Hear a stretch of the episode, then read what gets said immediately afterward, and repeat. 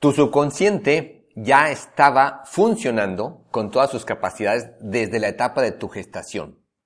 Desde entonces y hasta ahora ha estado funcionando las 24 horas de cada día de tu vida y ha registrado prácticamente todas las experiencias y vivencias significativas que has tenido. En este audio te hablaré con detalle de estas tres características del funcionamiento del subconsciente. Subconsciente.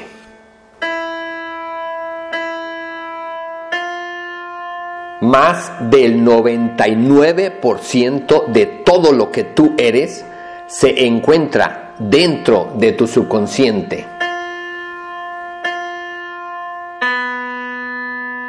¿Ya sabes cómo funciona?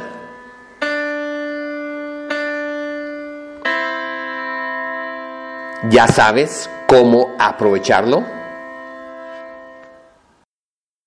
Voy a explicarte las características número 2, 3 y 4 del funcionamiento del subconsciente. Característica número 2, el subconsciente no requiere desarrollo y ya está funcionando con todas sus capacidades desde la gestación y a lo largo de los primeros meses y años de vida. La característica número tres, que el subconsciente funciona las 24 horas de cada día de nuestra vida. Y la característica cuatro,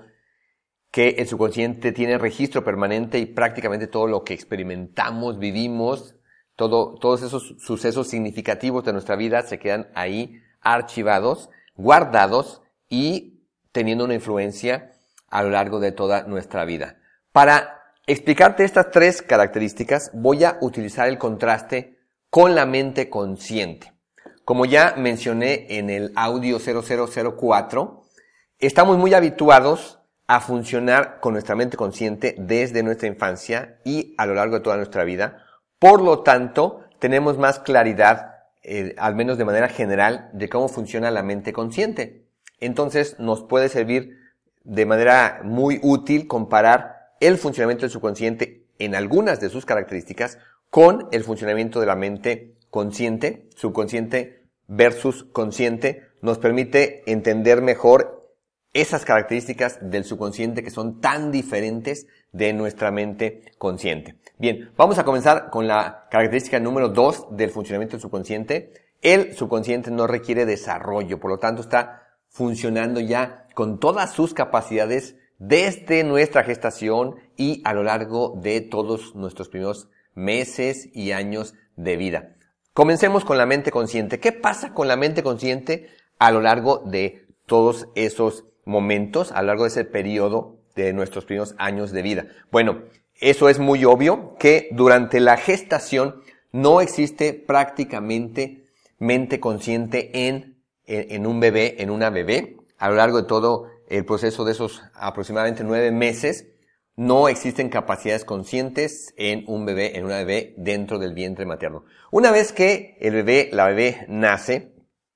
podemos nosotros verlo en bebés recién nacidos, recién nacidas, y podemos corroborar que no tienen la capacidad de razonar, de pensar, de comunicarse, de identificar información, de comprender el lenguaje de manera consciente. Así que es muy obvio que un bebé todavía no tiene desarrollo consciente eh, en los primeros meses de vida. Conforme ese bebé va creciendo y se va convirtiendo en un niño, una niña de 1, 2, 3, 4, 5, 6 años, vamos viendo cómo va evolucionando su mente consciente. Poco a poco va adquiriendo el lenguaje, va adquiriendo el conocimiento del mundo que los rodea. Es muy interesante ver crecer a los niños, a las niñas, porque como van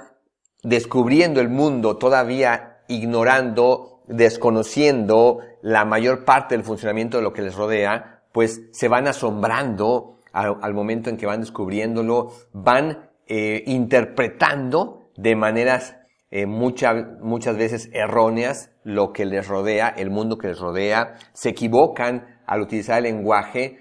Y todo esto, ¿por qué? Porque su mente consciente se está apenas desarrollando, va adquiriendo paulatinamente capacidades como la capacidad de razonar, como la capacidad de comprender, de entender, como la capacidad de comunicarse. Así que vamos viendo a lo largo del desarrollo de un niño, una niña en esos primeros años, cómo va pasando gradualmente, poco a poco, a un mayor dominio de su mente consciente. Cuando ya vemos a un niño de 6, 7, 8 años, ya su lenguaje está bastante desarrollado, ya puede comprender muchas cosas de manera bastante más eh, amplia que un niño, una niña de, edad inferior, este, de menor edad. Eh, un, un, niño, una niña de, de 6, 7, 8 años ya se puede comunicar mejor, ya puede expresar mejor sus ideas, ya puede identificar información, ya puede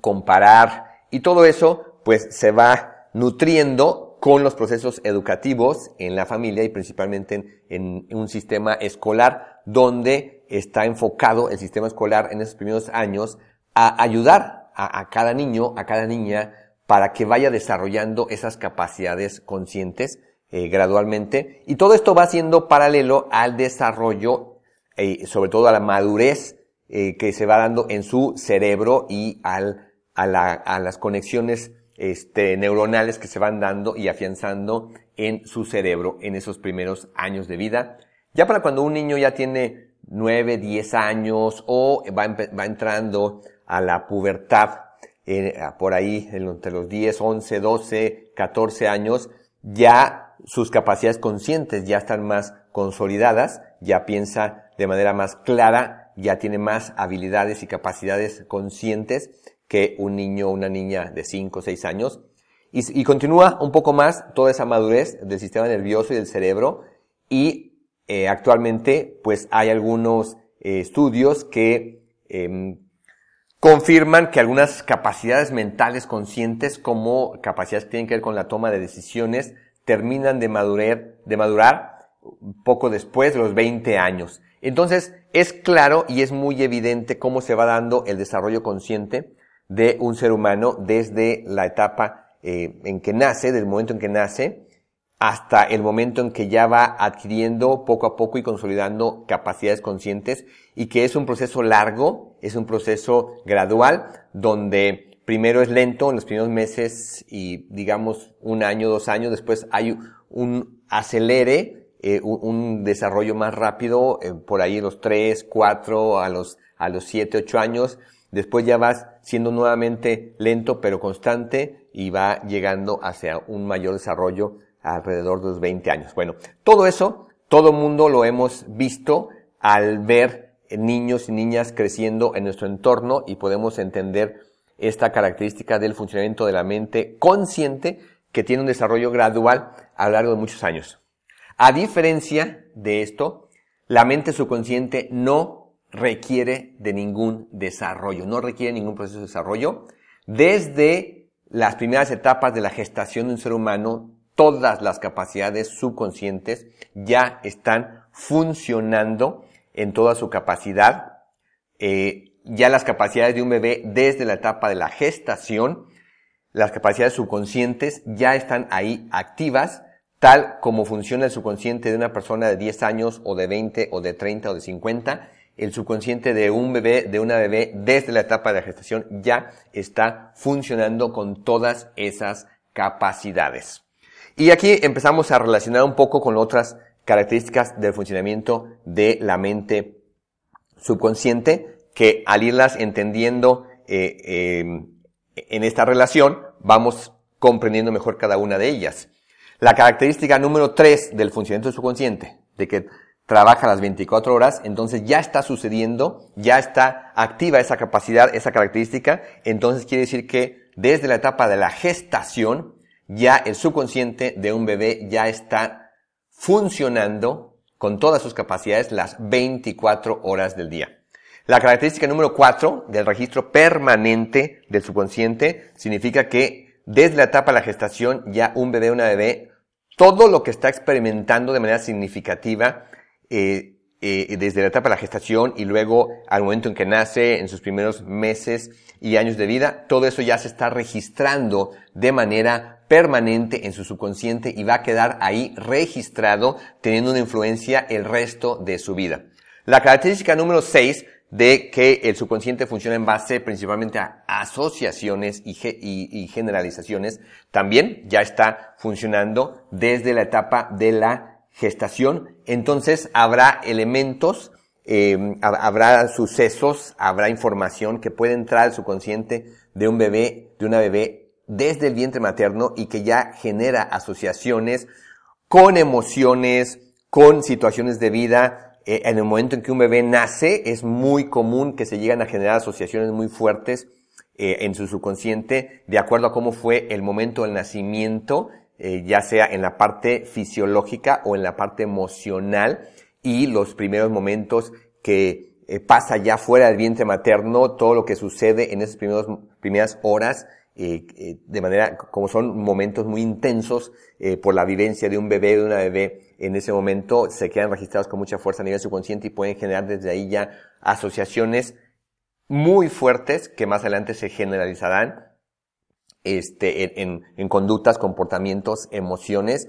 Y conforme el bebé va creciendo en esos primeros meses, años de vida, va registrando experiencias que muchas de ellas suelen generar asociaciones que más adelante estarán activas a lo largo de su vida asociaciones con su entorno, con los alimentos, con las personas, con su cuerpo, con sus emociones, con el clima, eh, con objetos, etc.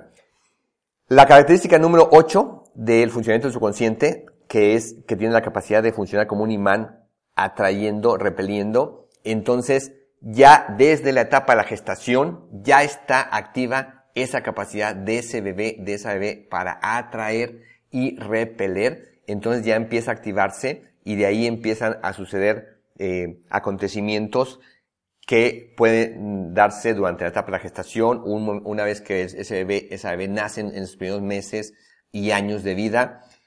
ya tiene esa capacidad para atraer o repeler cosas, circunstancias, personas, de acuerdo a todo lo que ya está entrando en su consciente, de acuerdo a lo que ya se está activando dentro del subconsciente. Por eso es que en los programas que yo imparto, en un programa que desarrollé para bebés desde la etapa de la gestación, uno de los énfasis eh, muy importantes está en las emociones de la mamá, porque todas las emociones que predominan en una mujer embarazada durante la etapa del embarazo, todas las emociones tienen un impacto muy fuerte en el bebé, en la bebé en gestación, y más adelante van a determinar mucho de su personalidad, de su carácter, de sus reacciones, de sus emociones. Pero no solamente las emociones de la mamá, sino también los pensamientos del papá y de la mamá tienen un impacto a nivel subconsciente. Pensamientos y emociones que tengan que ver con aceptación, indiferencia o rechazo. No es lo mismo un bebé, una bebé que a lo largo de su gestación en, de parte de su papá, su mamá, hubo pensamientos y emociones de aceptación de amor. No es el mismo impacto que el de un bebé, una bebé que durante su gestación, eh, de parte del papá y la mamá, hubo pensamientos y emociones, por ejemplo, de indiferencia. O en un bebé, una bebé que a lo largo de esos eh, meses de la gestación ha habido eh, pensamientos y emociones de parte del papá o de la mamá o de ambos de rechazo. Todo eso, todo eso tiene un impacto porque la característica número 7 del subconsciente de que el subconsciente de las personas está conectado con el de las personas que le rodean, entonces al estar conectado el subconsciente del papá, la mamá, con el de ese bebé, esa bebé, que ya tiene un subconsciente que ya está funcionando con todas sus capacidades, entonces esa conexión subconsciente, a través de esa conexión subconsciente ya está teniendo un impacto en ese bebé, en esa bebé, los pensamientos y las emociones del el papá, de la mamá y conectado con los otros elementos que ya acabo de, citar, pues tendrán un, una, tendrán un, efecto a lo largo de la vida de ese bebé, de esa bebé. En particular emociones como la depresión, el estrés, el miedo, el odio, cuando una mujer embarazada experimenta esas emociones de manera repetitiva y de manera intensa, tiene un gran impacto en el bebé durante, desde esa etapa de la gestación eh, por varias razones. En primer lugar, porque cada una de estas emociones va ligada a cambios bioquímicos de, eh, que, que, que, llegan a transmitirse por medio de sustancias químicas por medio de la placenta y el cordón umbilical al cuerpo del bebé y finalmente a su sistema nervioso que se está desarrollando o a su cerebro, pero también a otro nivel, a nivel subconsciente, a nivel que, que fluye desde el subconsciente de la mamá con sus pensamientos, sus emociones, sus creencias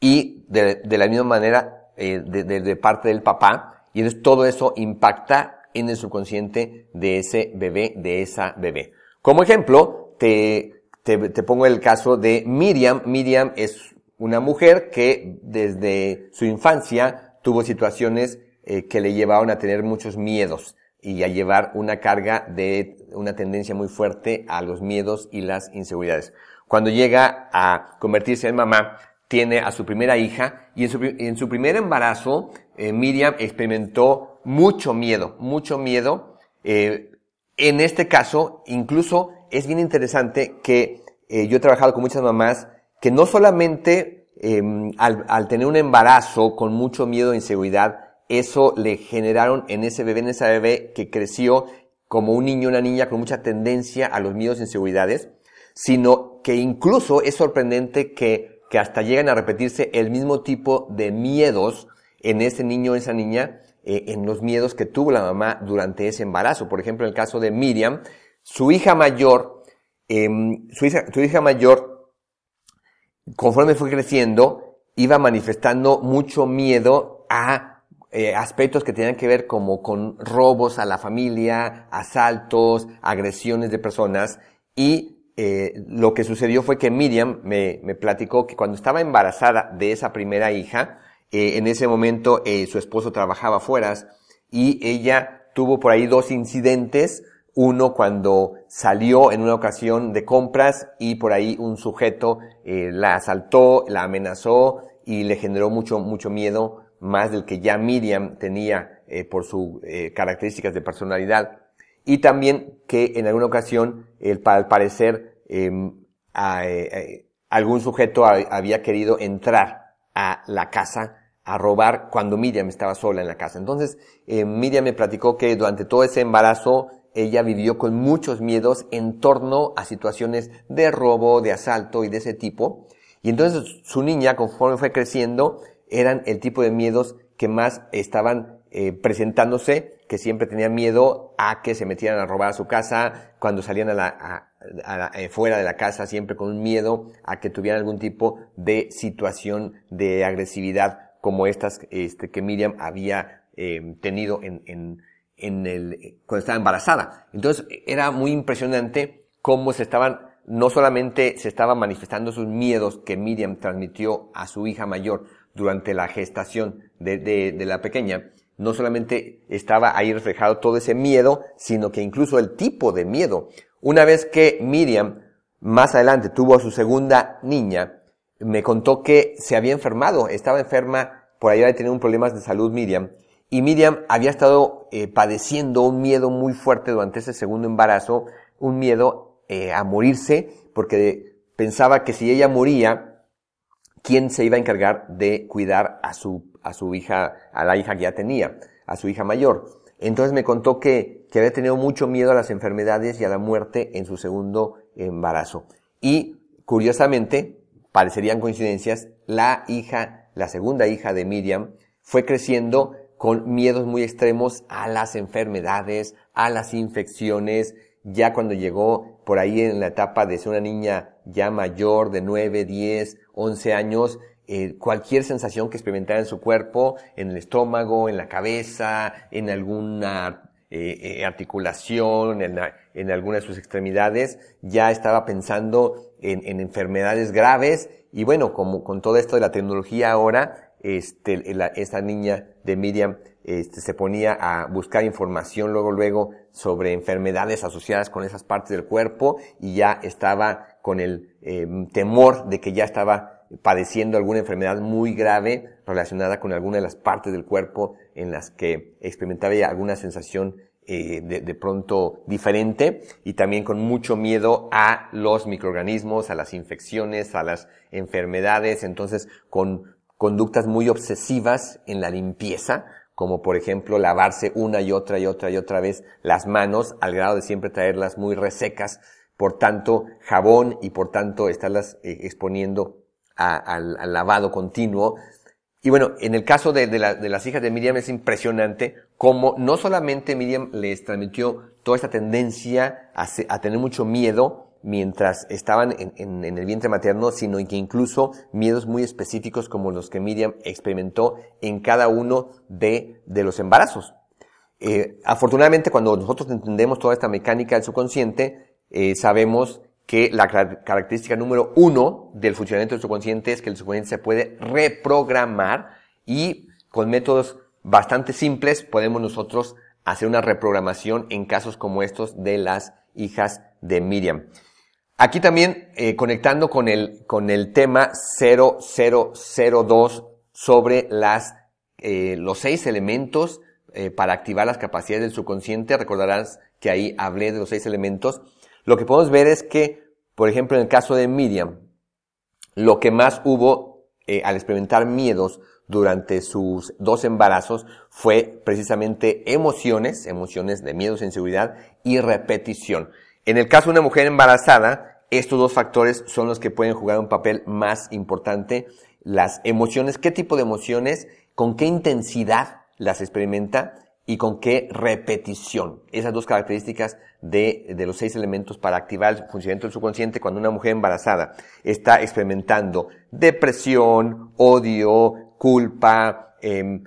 tristeza, dolor emocional, miedo durante la gestación. Entonces, cuanto mayor es la intensidad de esa emoción y cuanto mayor se repite esa emoción a lo largo de toda la gestación, y de cada uno de, esos bebés, esas bebés, más impacto tiene en el bebé, en la bebé. Por supuesto que una mujer embarazada que de repente se preocupa, de repente experimenta un poquito de miedo, un poco de ansiedad, un poco de estrés, pero que no es ni muy intenso ni muy frecuente, pues el, el impacto en el bebé, en la bebé en gestación será mínimo o nulo, pero aquí donde es muy importante entender es este impacto es en, casos en los que está predominando una emoción de este tipo y de manera intensa y de manera muy recurrente, muy repetitiva. Entonces, bueno, todo esto tiene que ver con esta característica número dos de que el subconsciente ya está em, trabajando con todas sus funciones desde la gestación porque no requiere desarrollo. Ahora, comparando con, eh, utilizando las dos comparaciones de las que ya te hablé en el audio anterior, en el audio 0004, eh, las dos comparaciones que yo utilizo siempre, la de las dos cabezas y la de el ejército del general. ¿Qué pasa con esta comparación de dos cabezas durante la gestación? Bueno, si nosotros em, ilustráramos esta, e, esta, con esta comparación de las dos cabezas desde la etapa de la gestación, ¿qué veríamos? Pues veríamos que un bebé desde la etapa de la gestación es como si de esas dos cabezas, una, que es la cabeza consciente, no existe todavía. No hay cabeza consciente. Nada más habría una cabeza grande y bien formada, totalmente formada, que sería la cabeza subconsciente. Conforme va transcurriendo el tiempo, ese bebé, esa bebé nace y en el momento de nacer prácticamente todavía no existiría la cabeza consciente, solamente la cabeza subconsciente y esa siempre estaría ahí completamente ya formada. Y entonces, con lo que acabo de hablar de cómo la mente consciente se va desarrollando gradualmente, gradualmente, podríamos ver en esos primeros años de vida como si la cabecita consciente, muy poco a poco, en los primeros dos años casi no crece, que sería casi como un, como la cabeza de un alfiler, pero ya por ahí hacia el año 3, 4, 5, 6, empezaríamos a ver cómo va creciendo, creciendo más rápido en esa etapa, y ya hacia en los, hacia cuando ese niño, esa niña tiene 6, 7, 8 años, ya casi está del tamaño eh, normal y máximo que va a alcanzar, pero todavía de los 7, 8, 9 años sigue creciendo un poquito, ya es mucho menos, ya está casi conformada y por ahí veríamos que sigue creciendo poquito, poquito, ya muy poquito y acaba de, de tener ya su tamaño normal hacia los 20 años. Mientras que en todo ese periodo de tiempo, desde la gestación, la otra cabeza, la cabeza subconsciente, ya estuvo ahí siempre, desde el inicio de la gestación, siempre estuvo ahí presente, siempre estuvo ya del tamaño que va a tener el resto de su vida, con todas las funciones que va a tener toda su vida. De esa manera podríamos ver lo que pasaría con las dos cabezas en esta comparación de la cabeza consciente y la cabeza subconsciente. Si nos vamos a la comparación del ejército y el general, entonces veríamos un ejército formado ya con todas sus capacidades, con todo su armamento, ahí que representa el subconsciente de ese bebé, de esa bebé desde la etapa de la gestación, pero diríamos, ¿y el general? ¿Dónde está el general? No, pues no hay general. No existe el general. El ejército ya está ahí, ya está listo para recibir órdenes, ya está listo para recibir eh, información, para poner a trabajar todo su potencial, pero todavía no hay quien le dé órdenes a ese ejército. No existe el general. ¿sí? Entonces ese ejército ya está ahí formado, que representa el subconsciente de ese bebé, de esa bebé desde, desde la etapa de la gestación. Y entonces a lo largo de toda la gestación sigue ahí, ahí está todavía. Ese ejército está ahí, listo para actuar, pero no hay quien le dé órdenes, no hay un general. Cuando nace el bebé, la bebé, entonces todavía no hay general. A los dos, tres años podríamos representar que hay un pequeño general, una pequeña generala, y chiquitito, pequeñito, que llega, pero todavía no sabe darle órdenes a su ejército. Y ya para los cinco, seis, siete años ya creció un poquito ese pequeño general, esa pequeña generalita, y todavía no tiene la capacidad, el entendimiento para darle órdenes a todo ese ejército ya para los 11, 12, 13 años se supone que el general ya más o menos podría darle órdenes a, su ejército, ya está el general ahí grandecito, grandecita, pero el, el, el, subconsciente, que es todo ese ejército, sigue ahí, listo para la acción, listo para que le den órdenes, y ya por allá a los 20 años podríamos decir que ya está el general ya con la capacidad de asumir el control y la dirección de su ejército. Desgraciadamente, como el resto de la vida, eh, si, ese general, esa generala, hablando de que los seres humanos llegamos a la vida, nadie nos explica nada del subconsciente, nadie nos dice cómo funciona, nadie nos dice que está ahí y que podemos aprovechar sus capacidades, entonces en la mayoría de los seres humanos es como que, eh, podríamos comparar que, que es como si ya habiendo un general que podría comandar a todo su ejército, ese general nunca asume su responsabilidad y su capacidad de, dirigir a su ejército porque nadie le explicó que ahí hay un ejército listo para actuar. Entonces, muchas personas pasan por toda la vida, van a, a la edad adulta, llegan, llevan una vida de muchas décadas, mueren y nunca asumieron el, eh, el control, la responsabilidad, la dirección de su ejército subconsciente. Pero bueno, esas serían las comparaciones de este, de esta etapa desde la etapa de la gestación, de cómo ya está presente ahí eh, la mente eh, subconsciente con todo su potencial y todas sus capacidades. Ahora, en, en esa etapa de la gestación, cuando yo les pregunto a las personas en un curso, en un programa, eh, en un taller, en una conferencia, allá está ahí el ejército listo. Si no hay general durante la etapa de la gestación, pero ya hay un ejército listo para ser comandado, ¿Quién debería, de manera natural, de asumir la dirección de ese ejército? Pues de manera natural, quien debería asumir temporalmente durante toda esa etapa en que no hay general, ¿quién debería asumir ese, esa dirección? Pues sería el, el general del papá o el general de la mamá. Es decir, si el bebé en la etapa de la gestación ya tiene todo un ejército que puede recibir indicaciones, entonces,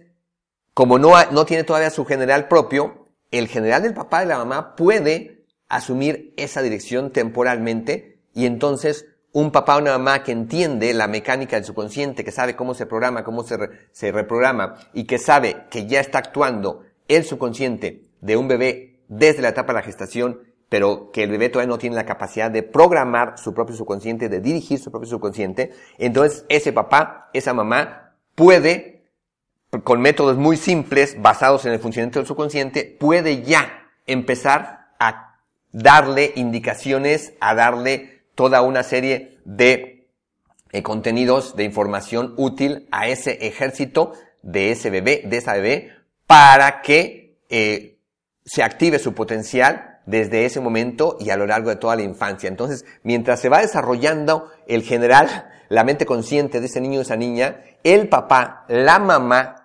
si ese papá o esa mamá conoce el funcionamiento del subconsciente y asume esa responsabilidad de manera, muy práctica, con métodos simples, prácticos, sencillos, efectivos, puede darle toda una serie de eh, información, de, de, de dirección a ese ejército de su hijo, de su hija, que va a ser vital a lo largo de toda su vida. Y entonces, eh, como papás, como mamás, tenemos la capacidad de influir positivamente en nuestros hijos en muchos aspectos, como su salud, como su, eh, sus capacidades de aprendizaje, como sus habilidades, como sus emociones, como sus capacidades para relacionarse, como muchos, en muchos aspectos, podemos influir positivamente desde la gestación y durante los primeros años de vida, gracias a que el subconsciente ya está actuando y entonces nosotros como papás, como mamás, estaríamos poniendo a nuestro general, nuestra mente consciente, eh, temporalmente eh, al mando de ese ejército del subconsciente de ese bebé, de esa bebé, durante todos esos primeros años de vida. Así que, bueno, pues ahí está eh, esta segunda característica, característica número dos del funcionamiento del subconsciente de un ser humano que no requiere desarrollo y por lo tanto ya está actuando con todas sus capacidades desde la etapa de la gestación y una vez que nace ese niño, esa niña, a lo largo de sus primeros meses y de todos sus primeros años. Vamos a la característica número 3 del funcionamiento del subconsciente, que es que el subconsciente funciona permanentemente las 24 horas del día, de cada día de nuestra vida, nunca descansa, nunca se interrumpen sus funciones y está ahí trabajando, funcionando las 24 horas del día. Primero veamos qué, qué sucede con la mente consciente en un periodo de 24 horas. Tú como joven, como adulto, si observaras qué pasa con tu mente consciente eh, a lo largo de un periodo de 24 horas, pues bueno, hay eh, un periodo en el que tu mente consciente está prácticamente como desconectada. Cuando estás dormido, dormida, es como si hubiera un interruptor donde se desconecta tu mente consciente, todas tus capacidades conscientes en ese momento están desconectadas. En el momento en que una persona está dormida, este, no tiene eh, en ese momento su capacidad eh, consciente de razonar, de comparar, de, este, de decidir, de, este, de, de, seleccionar información, de leer, de comunicarse, etc. Entonces, todas las capacidades conscientes se desconectan durante el periodo de sueño. Entonces, eso es lo que podemos ver en, en esa parte. Hay otros momentos del día donde la persona está despierta, pero está somnolienta, con algo de sueño, quizás con aburrimiento, y entonces, en ese momento, eh, puede ser cuando una persona está escuchando una conferencia, pero se está quedando dormida, está aburrida, o eh, una persona está en una reunión o en una clase en la universidad y la clase es monótona, la voz del maestro, del expositor es monótona o la persona tiene sueño, anda cansada y entonces está en un estado de somnolencia donde no está dormido, pero tampoco está despierto completamente, no está activas todas sus capacidades conscientes, entonces digamos que ahí su mente consciente está parcialmente, parcialmente funcionando hay otros momentos muy específicos donde la mente consciente está totalmente desconectada. Por ejemplo, cuando una persona se desmaya, cuando una persona está bajo anestesia general o cuando una persona está en estado de coma. En eh, todas esas circunstancias, la mente consciente está totalmente desconectada. No hay funcionamiento de la mente consciente. por contraste, la mente subconsciente no puede dejar de funcionar. Está funcionando las 24 horas del día, de cada día, a lo largo de toda nuestra vida. Cuando estamos dormidos,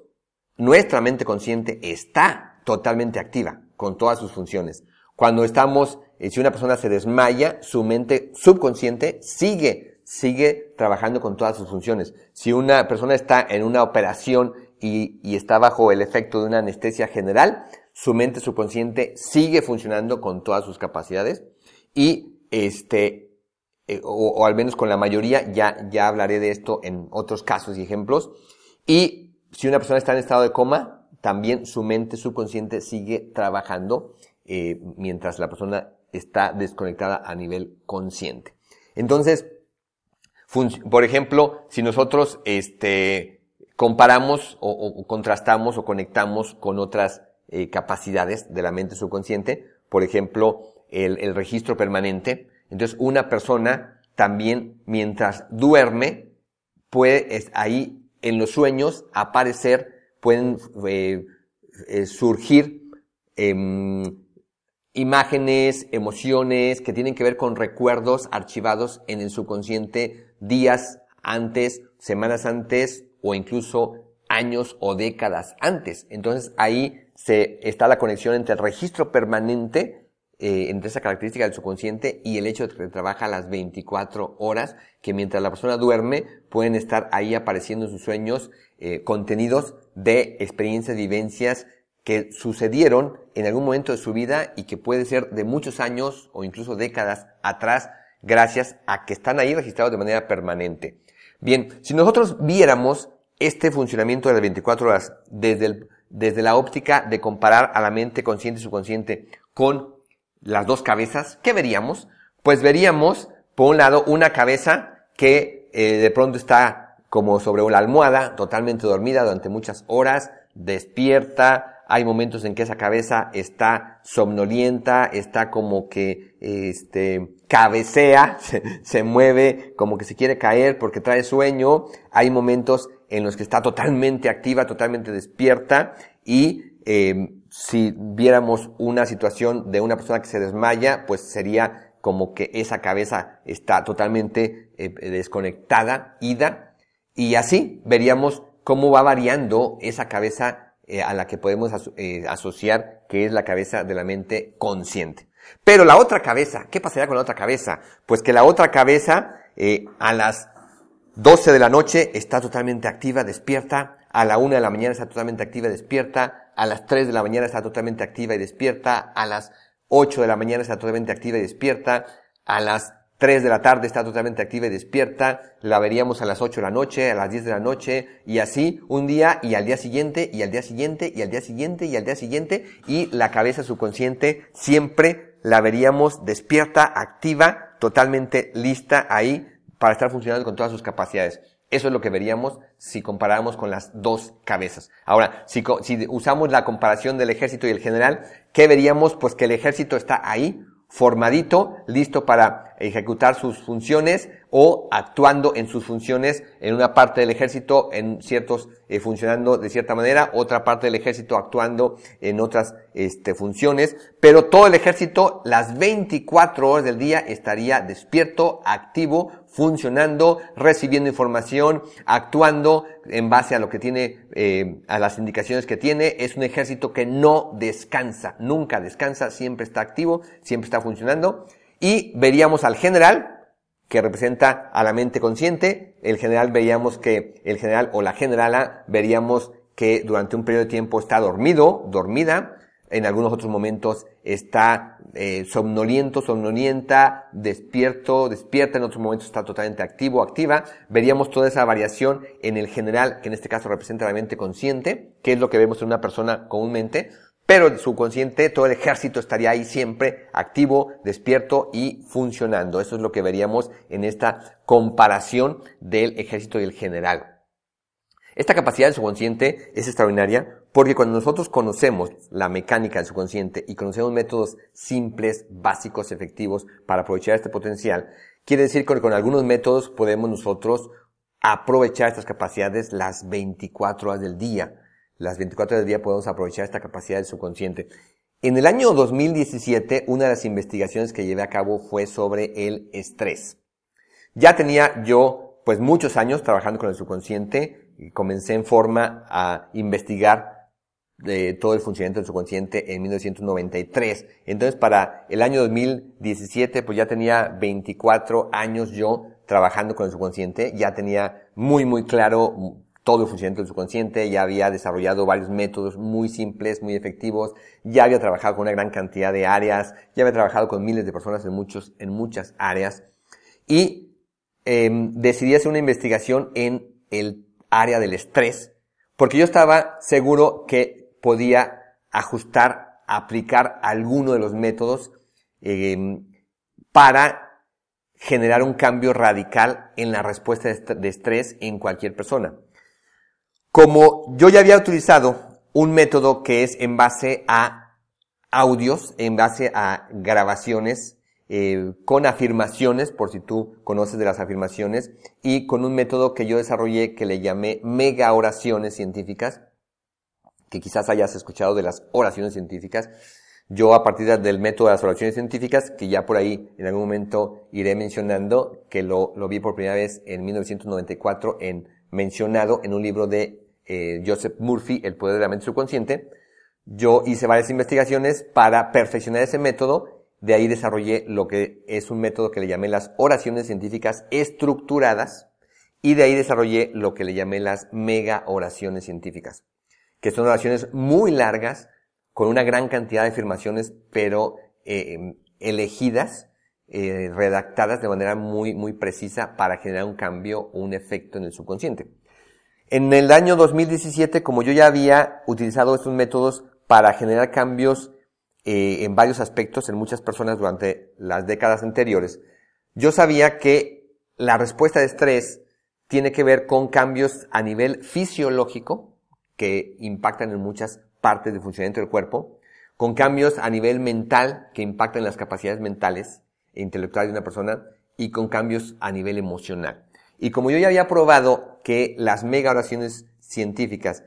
eran, son muy efectivas para generar cambios en aspectos fisiológicos, mentales y emocionales, entonces yo consideré que podía desarrollar eh, y ajustar este método para modificar radicalmente la respuesta de estrés en cualquier persona, de tal manera que se eliminaran las respuestas y reacciones eh, inadecuadas, eh, dañinas, inefectivas, este, en estas tres áreas, fisiológica, mental y emocional. Y entonces, con un grupo bastante grande de personas, eh, este, hice la investigación y desarrollé este método, lo ajusté para reprogramar toda la reacción de estrés. Les proporcioné un audio que estaba dirigido a reprogramar todos esos aspectos fisiológicos, mentales y emocionales. Y mi indicación para poder verificar los resultados era que por lo menos lo escucharan 14 horas al día. Cuando hablo de escuchar, no es que tenían que poner atención, simplemente el audio tenía que estar cerca de ellos o de ellas en un volumen muy bajito con algún aparato de sonido, una grabadora este, digital o cualquier otro aparato a un volumen muy bajito, principalmente aprovechando todas las horas de sueño, pero también escuchándolo o teniéndolo cerca mientras trabajaban, mientras conducían, mientras hacían deporte, etc. Incluso les sugerí que podrían traer algún, un audífono pequeño en un oído donde estuviera reproduciéndose, eh, conectado a algún aparato electrónico, donde, pudiera reproducir eh, e, ese audio, para de esa manera tener más efecto. Y la mayoría de las personas que participaron en esa investigación sí estuvieron utilizando esos audios por lo menos las 14 horas que yo les este, indiqué y hubo incluso personas que las lo utilizaban las 24 horas del día. Y los resultados fueron muy contundentes porque en un periodo promedio de entre 2 a 3 meses, prácticamente todas las personas que usaron bien el método vieron una, un cambio radical en su respuesta de estrés, prácticamente eh, desapareció, si no al 100%, en muchos casos sí al 100%, en otros casos podríamos decir que desapareció al 95%, toda la respuesta de estrés a los tres niveles, fisiológico, mental y emocional. Y aquí que aprovechamos, aprovechamos la capacidad del subconsciente de que trabaja las 24 horas del día. Y este método, como está basado en afirmaciones grabadas, básicamente lo que utiliza este método de los seis elementos activadores del subconsciente son las palabras y la repetición. Es un método basado en palabras donde lo importante es mucha, mucha, mucha repetición y por eso la indicación de que utilizaran esos audios por lo menos 14 horas al día y dentro de esas 14 horas pues eh, incluía el horario de sueño más otras horas, pero eh, podía utilizarse las 24 horas del día gracias a esta capacidad del subconsciente. Y aquí pues eh, esto, este efecto, este, este resultado está relacionado con la capacidad eh, con la característica número 5 del funcionamiento del subconsciente, que es el control. El control del subconsciente, que el subconsciente controla aspectos emocionales, prácticamente todas las emociones, y tiene control sobre el flujo de pensamientos a nivel consciente y tiene control o influencia significativa eh, de control sobre aspectos fisiológicos del cuerpo. También utilizamos y aprovechamos la, característica número uno del subconsciente de que el subconsciente se puede reprogramar. Se puede reprogramar hasta en cuestiones que podría parecer que, que son eh, aspectos, por ejemplo, en el cuerpo humano, que son aspectos que ya vienen determinados por cuestiones eh, biológicas y evolutivas, como es la, respuesta de estrés, que tiene que ver con raíces biológicas y evolutivas y que viene eh, eh, en, las, en las regiones del cuerpo humano desde hace millones de años, pero que a través de su consciente podemos tener una influencia y modificar ahí radicalmente. Entonces, bueno, todo esto tiene que ver con la característica número 3 del funcionamiento del subconsciente, de que el subconsciente funciona las 24 horas del día. Vamos a la característica número 4. El subconsciente tiene registro permanente. ¿Qué significa esto? Que prácticamente todas las vivencias, experiencias significativas a lo largo de nuestra vida se guardan en el subconsciente, se quedan ahí y al combinarse esta característica con otras características del subconsciente, pues todo eso que, que, que queda ahí registrado tiene un efecto en nuestra personalidad, en nuestras emociones, en nuestras reacciones, en comportamientos, en conductas, en hábitos, en respuestas fisiológicas, etcétera, a lo largo prácticamente de toda nuestra vida. Vamos otra vez empezando, a empezar por, por ver qué pasa con la mente consciente. La mente consciente, cómo es que registra, qué tanto registra y qué tanto se queda registrado en la mente consciente. Bueno, pues tú me has escuchado que eh, ya en algunos de los, de los audios y los contenidos, el énfasis que estoy haciendo en que más del 99% de todo lo que sucede en, dentro del ser humano sucede a nivel subconsciente y por lo tanto un menos de un 1% se da a nivel consciente. Si nos vamos a el registro de información solo pensando en lo que la mente consciente registra, es muy evidente que a nivel consciente no tenemos la capacidad de recordar ni siquiera el 1% de todo lo que ha entrado a la mente consciente a lo largo de toda nuestra vida. Si te pones a pensarlo es muy, muy obvio, ¿no? A ver, ¿cuánto de todo lo que ha entrado a tu mente consciente puedes recordar. ¿Cuánto podemos recordar de todo lo que ha entrado a nuestra mente consciente? Ni siquiera el 1%. Es, es una, eh, una parte minúscula la que, la que mantenemos a nivel consciente de todo lo que va entrando a lo largo de nuestra vida. Por ejemplo, si pensamos en cuántos, cuánto hemos leído a lo largo de toda nuestra vida, desde que comenzó nuestro proceso educativo y aprendimos a leer, y a la edad que tenemos actualmente, eh, cuánto hemos leído desde periódicos, revistas, em, libros, eh, y, y, más adelante en sitios de, de internet, toda información escrita, cuánto hemos leído a lo largo de toda una vida, y de eso cuánto, cuánto recordamos. Por supuesto que tenemos eh, gran capacidad para recordar y recordamos mucho, sobre todo información que, que, es significativa de acuerdo a nuestra ocupación, a nuestra profesión o a, otros datos, pero es obvio que la mayor parte de toda la información que entra a nuestra mente consciente por medio de la lectura eh, la hemos olvidado. ¿Sí? Es muy poca, muy poco lo que, lo que, lo que podemos recordar. Si pensamos en todo lo que hemos, eh, por ejemplo, todo lo que hemos escuchado, eh, a través de conversaciones toda nuestra vida, todo lo que hemos escuchado en conversaciones principalmente con eh, personas de la familia, con amistades, con compañeros primero de estudios, de trabajo, este, conocidos, eh, conversaciones en las que hemos participado a lo largo de toda nuestra vida, cuánta información, imagínate cuánta información este, se em, entró a nuestra mente consciente en todos esos momentos y de todo esto, toda esa información y más adelante, ya con la tecnología, quizás documentales, eh, en los últimos años, podcasts y todo lo que, lo que ahora gracias a la tecnología podemos escuchar continuamente, eh, de toda esa información que ha entrado en nuestra mente consciente durante años, pues es mínima la cantidad que podemos recordar conscientemente. Si nos vamos, por ejemplo, que, a donde ha habido una mezcla entre cuestiones visuales y y, auditivas, por ejemplo, películas, por ejemplo, ya en los últimos años, series que, que se pueden ver a través de plataformas en Internet. Entonces, ¿cuánto hemos visto? Y de todo eso, de todas esas películas y series que hemos visto a lo largo de años y años, ¿cuánto recordamos? ¿Cuánta información recordamos a nivel consciente?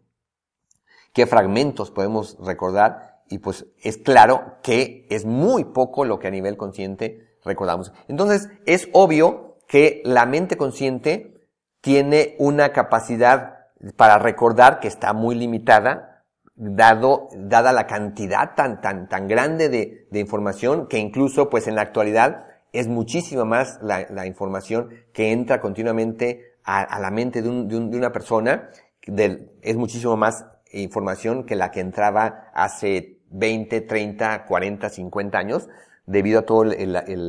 el, crecimiento, la expansión y el desarrollo de la tecnología que ahora tenemos una cantidad impresionante de información a, este, a nuestro alcance a través de los teléfonos inteligentes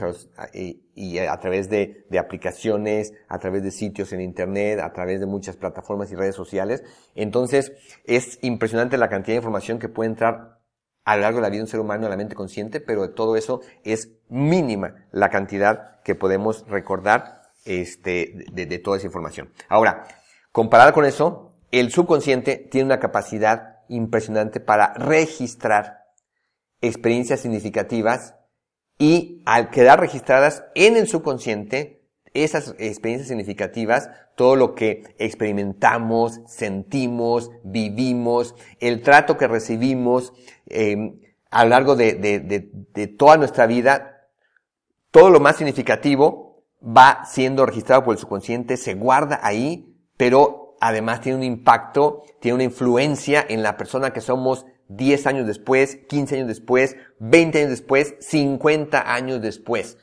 Todo lo que experimentamos y vivimos y sentimos desde la gestación, eh, en torno al nacimiento, durante nuestros primeros años de vida, durante los primeros meses y años de vida, durante y ya más adelante nuestra adolescencia, juventud e incluso la edad adulta, todo se va acumulando, se va registrando, se va combinando, se va, se va complementando con lo que ya está ahí y todo eso sigue determinando eh, a través de las demás funciones de su consciente, sigue determinando en, en su mayor medida las personas que somos, con las emociones que experimentamos, con las reacciones que tenemos, con los hábitos que, que tenemos, con eh, las actitudes, comportamientos, inclinaciones, gustos.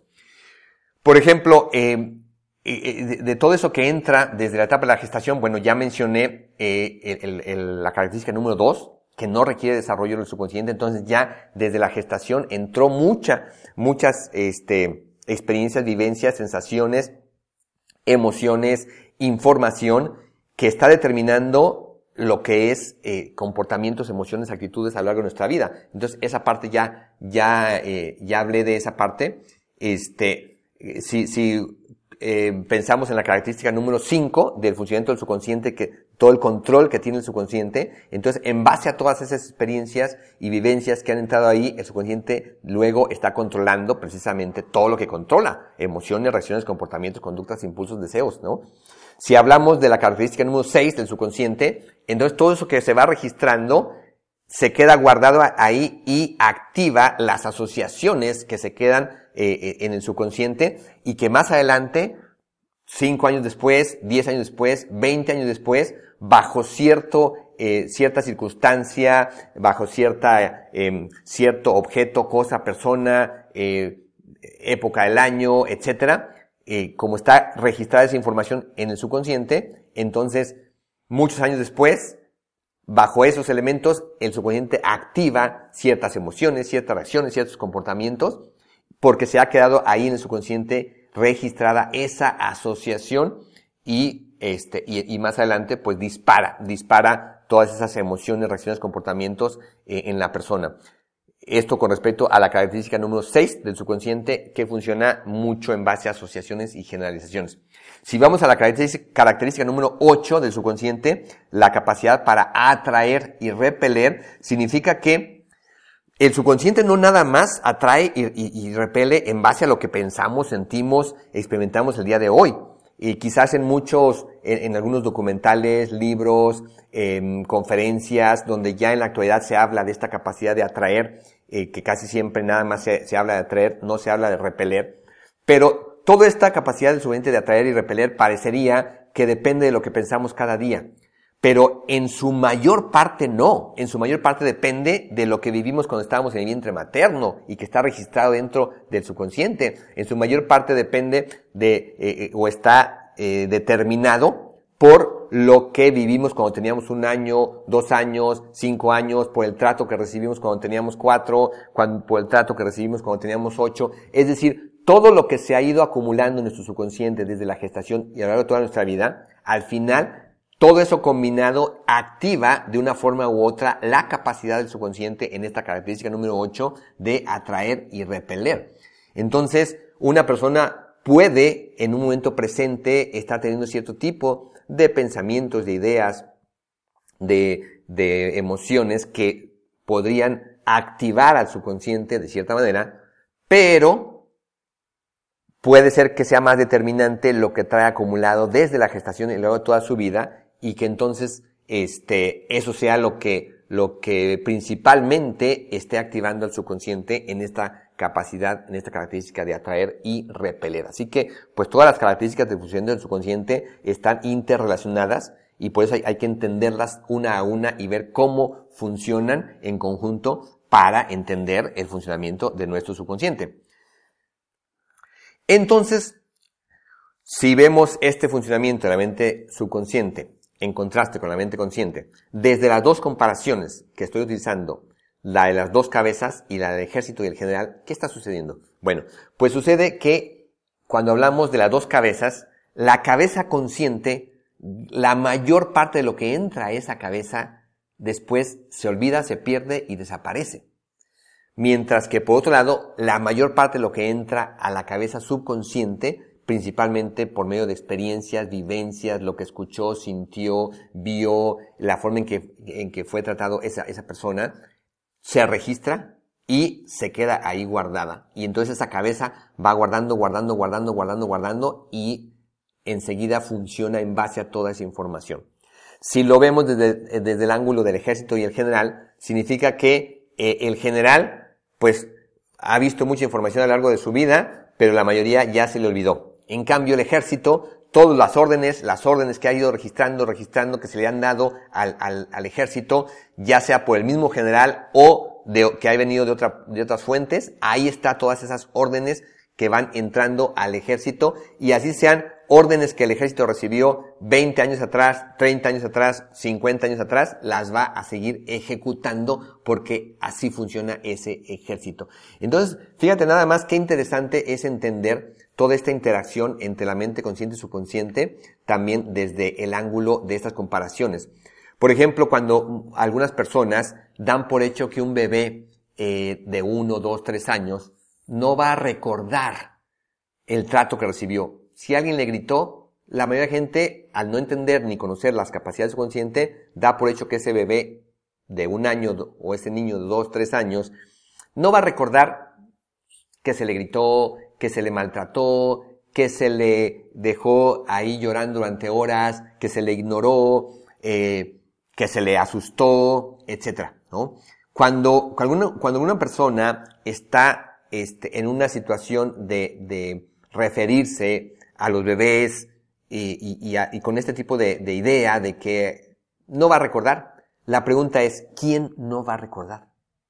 ¿Cuál de las cabezas no va a recordar? Yo les digo, a ver, ¿De qué estamos hablando? ¿De la cabeza consciente o de la cabeza subconsciente? Si tú me dices que no va a recordar, en parte, en parte tienes razón y en parte no. Si hablamos de su cabeza consciente, esa cabeza no va a recordar. La cabeza consciente de bebé nunca va a saber si a los, al, año la mamá lo maltrataba o, al año y medio eh, el, el, papá eh, le gritaba o este, a los ocho meses eh, la persona que lo cuidaba este, lo ignoraba y lo dejaba llorar durante horas, por supuesto, su cabeza consciente no va a recordar. Pero la otra cabeza, la otra cabeza va a llevar registrado eso de por vida. La otra cabeza va a registrar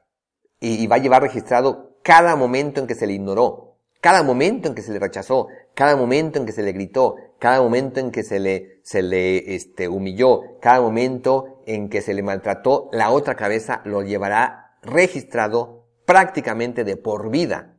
Y como esa otra cabeza, más adelante, es la que se, se, encargará de todo el control de sus emociones, reacciones, comportamientos, inclinaciones, etc. Entonces, todo eso, por supuesto que va a tener un impacto en toda su vida, aunque a nivel consciente jamás lo recuerde.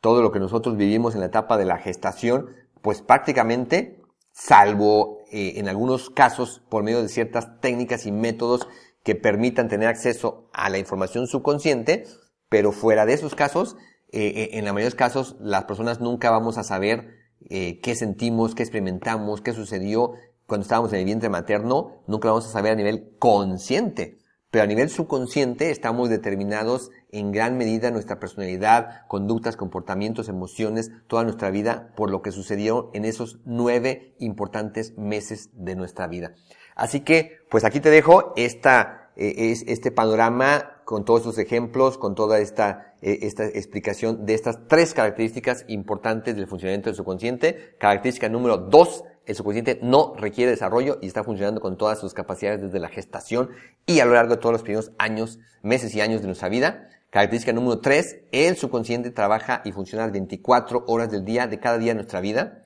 Y característica número 4, el subconsciente tiene registro permanente, es decir, que todo aquello que experimentamos a lo largo de la vida, vivimos, sentimos, oímos, todo lo que recibimos eh, en, la forma en que hemos sido tratados por los demás, todo eso se registra, se queda ahí prácticamente de por vida y luego determina mucho de nuestra vida, nuestra personalidad, nuestras emociones, reacciones, comportamientos, conductas, etc. Aquí te dejo estas tres